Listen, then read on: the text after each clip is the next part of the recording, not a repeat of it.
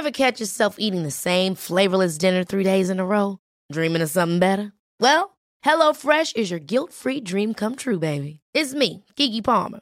Let's wake up those taste buds with hot, juicy pecan-crusted chicken or garlic butter shrimp scampi. Mm. Hello Fresh. Stop dreaming of all the delicious possibilities and dig in at HelloFresh.com. Let's get this dinner party started.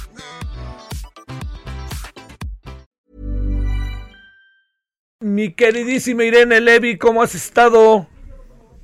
¿Cómo estás, querido Javier? Muy bien, ¿tú? ¿Cómo te tratan nevadas y fríos? Pues mucho frío, ahora sí estamos viviendo nevadas muy fuertes y, hoy amanecimos con menos 24 grados, pero bueno, mientras estés adentro no pasa nada. Claro, bueno, y ya viste lo de Nueva York hoy también, ¿no? Sí, caray, está, está muy pesado y mañana vamos a tener una tormenta de nieve por aquí también, por, por la zona de Quebec, así que va a estar pesado. Oye, como decimos, es muy bonita la nieve, así el primero, el segundo día, ya cuando se llevas 20 días de ahí sigue, dices, ¿qué hago, no? Sí, es cansado, es cansado, querido Javier. Y para que veas que soy cuate, no te voy a preguntar por el nombramiento del Canal 11, ¿eh? eh también podemos platicar de eso si quieres. Pues bueno, ya está más que confirmado, ¿no? Pues sí, pero dramático, dramático, me parece un, un insulto a toda la gente que ha trabajado tanto tiempo en medios públicos que pues al secretario particular del senador Álvarez Lima, que no tengo nada en contra de él ni de su juventud, digo qué maravilla tener 25 años y que te nombren director del Canal 11, pero sí me parece que para dirigir un canal de este nivel pues se necesita nombrar a alguien o se necesitaba nombrar a alguien alguien con mucha mayor experiencia y me parece una afrenta y un insulto a toda la gente que tiene experiencia y que podía haber estado ahí en lugar de, este chico Carlos Brito. Bueno, Oye, este, bueno, a ver qué pasa también en el poli, ¿eh? no estoy tan seguro de que la historia esté terminada. A ver, déjame plantearte, Irene, eh, fíjate lo que son las cosas. Claro que yo entiendo que vivimos en medio de mucha insidia, ¿no? Tú y yo lo sabemos y lo hemos visto. Pero fíjate, hoy me mandaron un, un, un tuit que me llamó muchísimo la atención, que tenía que ver con el presidente López Obrador, cuando en 2014 dijo que no más falta que quieran ahora este, llevar efecto una iniciativa para regular el Internet, ¿no? que ya lo tienen controlado los medios de comunicación y ahora también el Internet. Lo dijo en 2014. La pregunta que te hago es, ¿qué piensas de esto que va caminando y que ya habíamos hablado tú y yo en una ocasión? Sí, vi el tweet, estaba circulando en redes sociales hace rato, eh, y así otros tweets de otros eh, actuales funcionarios hablando de las benditas redes sociales. Pues mira, Javier, hay que analizar el concepto, el, contexto que estamos viviendo y en el cual se da esta repentina, eh, este repentino deseo de regulación de las redes sociales lo que um, venía molestando al presidente pues son las grandes críticas en, Twitter sobre todo y después tiene esta censura así llamada por él al expresidente Donald Trump eh, tanto de su cuenta de Facebook como de Twitter, que calificó él como una censura y como que teníamos un gobierno, íbamos en, camino en camino a un gobierno mundial paralelo con estas eh, empresas de redes sociales. Y finalmente, este ataque que hizo contra el eh, director eh, de Twitter México, que creo que ni siquiera es el director general, pero tiene un cargo en Twitter México, eh, Hugo Rodríguez, y que pues dijo que eh, habían cerrado o, cancelado momentáneamente ciertas cuentas de algunos algunos perfiles que apoyaban al gobierno y eso también me ha molestado mucho. Entonces, en este contexto es cuando surge la idea y el, prurito de, de, de regular las redes sociales creo que es importante entender el contexto porque no surge de un ejercicio académico para poner límites a favor de la libertad de expresión, sino surge más bien de un ejercicio de revancha eh, en contra de eh, las empresas que pues actuaron eh, de manera que no les agradó. Ahora salió el senador Ricardo Monreal, que es pues representante de todos estos temas eh, de, telecomunicaciones y medios a decir que era prioridad del próximo eh, periodo de sesiones del Senado la regulación de las redes sociales, como si fuera un tema tan sencillo de abordar que se pudiera dar en unos meses. Hay países que han estado años intentando lograr eh, regulaciones a la medida y ha sido verdaderamente complicado. Eh, dice en su artículo el senador Monreal hace un recuento, él publica un artículo en su blog, estuvo también circulando en redes sociales y hace un recuento de algunas experiencias eh, regulatorias en otros en otros países y eh, bueno él habla de que lo que se tiene que regular tiene que ser la transparencia de las redes sociales para beneficio de eh, pues de todas las personas. Sin embargo me parece que omite en su análisis, y esperemos que después sí podamos estar escuchando este tipo de cuestiones, pero omite la gran dificultad que implica regular las redes sociales. Eh, no es nada más un tema de poner límites en beneficio de la libertad de expresión o el tema de las fake news que también menciona, sino que se enfrenta a grandes dificultades como por ejemplo, se trata de empresas que tienen modelos dinámicos de comunicación, Javier. No es que siempre van a tener el mismo modelo y la misma forma de, de, actuar y de interactuar. Cada plataforma es diferente, es decir, Facebook es muy diferente a Twitter y es muy diferente a Instagram. Por lo tanto, hacer una regulación generalizada, pues puede ser muy complicado. Eh, también habría que pensar qué organismos van a decidir en México, eh, si es que esto se va a hacer así, qué es verdad y qué es mentira, o hasta dónde es que se quieren meter a regular lo que pasa en redes sociales, qué es fake news y qué no, qué es discurso de odio y qué no. Claro que sí, te puedo yo decir, si hay dos temas que han sido mundialmente aceptados como negativos y han sido regulados, tiene que ver con el discurso de odio, prohibir el discurso de odio, y con la pornografía infantil. Estos son los dos temas que puedes encontrar como como común denominador de todas las regulaciones. Eh, y luego, bueno, pues habrá que ver eh, qué opinan las empresas, porque hay que recordar que estas empresas no están en México. Es decir, eh, por ejemplo, Javier, mi cuenta, yo soy mexicana, creé mi cuenta cuando estaba en México, pero ahora me encuentro en otro país ¿Cómo van a regular lo que yo diga? ¿Qué, empresa o qué compañía lo va a regular? Hay muchísimas complicaciones y a mí sí me preocupa el contexto en el que surge esta decisión de regular las redes sociales, Javier. En qué nos vamos a meter en una discusión bastante fea, ¿eh? Y va para largo y este y va a haber máscara contra cabellera, ¿eh? No, bueno, pero brutal, porque además no es una discusión nacional, es una discusión mundial. Eh, México no es el único país que tiene esta tentación y no digo que esté mal, Javier, ojo, yo no digo que las empresas tengan o deban tener total libertad. Sin embargo, yo creo que lo que tendría que hacer cualquier gobierno primero es entender cómo funcionan. Yo dudo mucho que los senadores el día de hoy entiendan bien a bien cómo funcionan profundamente las redes sociales, algo complicadísimo. Y luego se ha hablado inclusive de, obligarlas a revelar sus algoritmos, pues eso es algo que eso es algo que no va a pasar.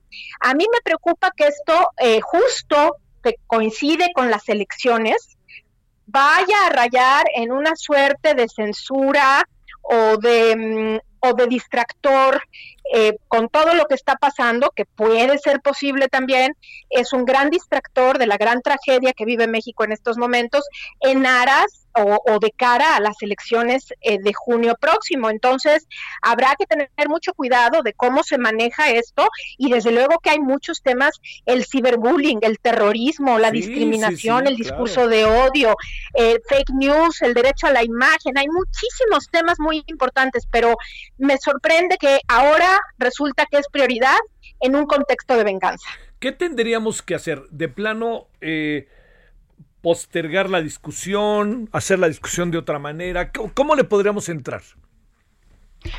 Yo pienso, Javier, que eh, desde luego no es prioridad, pero el país no se puede detener en los asuntos que tiene pendientes porque vivimos una pandemia. Sin embargo, yo no creo que sea algo que se vaya a regular o que se deba regular en tres meses es algo que se tiene que empezar a abordar desde ahora, no en ese parlamento abierto que todos conocemos, ese sí es fake news, el parlamento abierto sí es fake news, como lo hacen ellos, porque realmente lo que hacen es poner o, llamar a una serie de personas, varias de ellas muy respetables, que van a los recintos legislativos a plantear sus posiciones y con ello pues ya ellos sienten o, o ponen palomita a la participación de la ciudadanía y hacen lo que quieren al final. Entonces, no debemos permitir eso. Eso es algo que debe llevarse muchísimo tiempo porque es algo profundo. Y te voy a decir otra cosa, Javier. Esto me parece que no tendría que ser un tema nacional.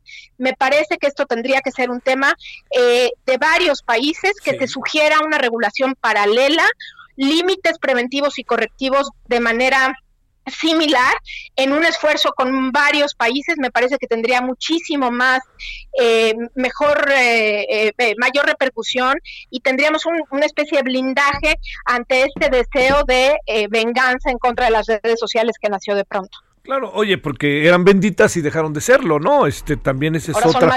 Oye, a ver, y déjame decirte otra cosa, Irene. A ver, eh, el tema con Twitter, ¿no? Que ya ves que hubo un agarrón y luego empezaron a denunciar que el que dirigía Twitter había estado con Felipe Calderón. Él mandó una respuesta que nadie atendió, muy comedida incluso y muy informativa. Y ahora resulta que empezaron a investigar y había como 40 bots o cuentas que eran de en favor de Andrés Manuel López Obrador. Según descubrió la propia empresa. Y a ver, déjame, es muy importante. El presidente de la República, Ricardo Monreal, están intentando evitar que la imagen de ciertas personas sea dañada vía redes sociales, eh, por eh, decir que hay libertad de expresión, están evitando el ciberbullying, etcétera, etcétera. Y el presidente López Obrador en una mañanera le dedica al presidente de un país le dedica varios minutos de su tiempo a hablar en contra de una persona en particular, yo ya no entiendo, Javier. Me parece que aquí hay una incongruencia eh, de lo que estamos hablando. Estamos hablando de discurso de odio y por el otro lado, durante las mañaneras se difunden en contra de no solamente de personas, sino de, de ideologías entonces, a mí me parece el doble rasero que se está usando. Hablan de fake news o de difusión de rumores y el presidente, pues muchas de las cosas que dicen las mañaneras son rumores, no presenta pruebas, no presenta absolutamente ningún documento. Son esas cosas que salen en la prensa y que días después se olvidan porque nunca hubo seguimiento. Entonces, me parece que lo primero que habría que haber, que, lo primero que tendríamos que tener es congruencia entre lo que se busca y lo que se es en el gobierno. Híjole, híjole, Irene, eso es que sabes que va, a ser muy difícil porque digamos, eh, eh, el, tema podría inicialmente discutirse desde un ámbito internacional regional, ¿no? Que eso yo creo que es este muy importante, lo que nos afecta en Estados Unidos, Canadá, Centroamérica, en fin, ¿no? De cómo poder entrarle a un debate sobre el asunto. Pero por otra parte, el, el, el gobierno eh, está cargado de contradicciones con este tema, no solamente por los tweets que hemos hecho referencia, sino también porque ha sido bastante maniqueo el asunto. La noche a la mañana esto es algo malo cuando era las benditas. Y cuando digo esto es bajo qué criterio entonces podemos pensar en una reglamentación, que ya no dije otra cosa, ya utilicé la palabra reglamentación, Irene. Sí, yo, bueno, reglamentación que tendría que ser una ley y yo creo que lo primero que se tendría que poner en la discusión es qué es lo que se va a regular. ¿Se van a regular las redes sociales o se van a regular las conductas que pueden suceder en redes sociales o pueden suceder en otras plataformas? Es decir, eh, hay una serie de conductas como el, el bullying, pues el bullying puede darse en una escuela físicamente o puede darse en el ciberespacio, pero la conducta es el bullying. Entonces, por eso es muy importante el objeto de la regulación. Si lo que queremos regular son a las empresas, entonces ahí tenemos problemas, porque las empresas no deberían como tales ser, ser objeto de regulación, sino más bien las conductas que pudieran lastimar los derechos fundamentales de las personas, sea en plataformas eh, eh, como redes sociales, o sea, en la vida real. Retomemos entonces va mucha de la reglamentación que ya existe para evitar el eh, por ejemplo, el derecho al honor, el derecho a la imagen, etcétera, etcétera, y traslademos todo esto a las redes sociales. Lo que pasa es que, en mi entender, lo que se quiere es es una puya, digamos, es una venganza, como lo he dicho, contra las redes sociales y te repito, no está mal que se quiera regular, pero me preocupa que el contexto nos da a pensar que tiene tintes de revancha o de revanchismo y que se da en un momento en el que no, no creo que sea la prioridad que se, nos dediquemos a esto, hay otros problemas más importantes y vienen las elecciones. Me preocupa que esto también sea un circo más para entretenernos de la pandemia. Muchas de las interpretaciones que se pueden poner en la mesa, Irene Levy, puede ser el hecho de que eh, digamos, eh, como todo proceso electoral, nunca hay certezas, ¿no? O sea, uno no sabe al final qué podemos decidir los ciudadanos estando ante la boleta pero da la impresión de que el gobierno también, por diferentes cosas, apurando hoy, por ejemplo, la, la ley en materia, la iniciativa en materia de la industria eléctrica, este asunto los quiere echar por delante porque a lo mejor el escenario que están viendo no lo tienen tan garantizado como supusieron, por ejemplo, hace un año o menos, ¿no? Yo estoy convencida de eso. Si estuvieran tan seguros, estarían actuando en positivo y no en negativo, como están actuando en este momento. Es decir, están más a la defensiva que en plan de eh, proponer y de, y de construir. Eso significa que se sienten amenazados y están viendo una animadversión que no existía anteriormente. Pero pues entre las patas se pueden llevar muchísimas cosas y muchísimos valores del país eh, que además como te repito, pues efectivamente hay, hay estudios sobre la infodemia y sobre sobre todo cómo ha hecho daño este tema de fake news con el tema del COVID, pero ah, en este momento los países están centrando en eh, controlar sus eh, problemas internos con el tema del, del, coronavirus y me parece que es lo que tendríamos que estar haciendo ahorita. Entiendo al senador Monreal, si quiere abrir el foro, bueno, que abra el foro, pero eso a que este, en este periodo de sesiones vaya a salir una ley que regule redes sociales, como de alguna manera también mencionó la secretaria de Gobernación hoy en la mañana, que dijo que, que, que pues era interesante y que iba a estudiar y que ya había mandado a preguntar si es que se podían regular las redes sociales, pues parece que ya está en la agenda este tema y es bastante, bastante preocupante, Javier. Yo no pondría mis datos personales y de por sí es difícil ponerlos en manos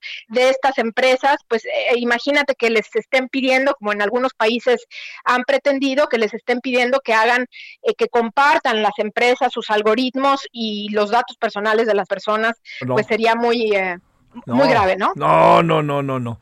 Bueno, y a ver qué pasa con estos bots y efectivamente estos que, que denunció Twitter que eran en pro del presidente. Y también la otra idea, mi querida Irene, crear su propia red social, el gobierno, ¿no?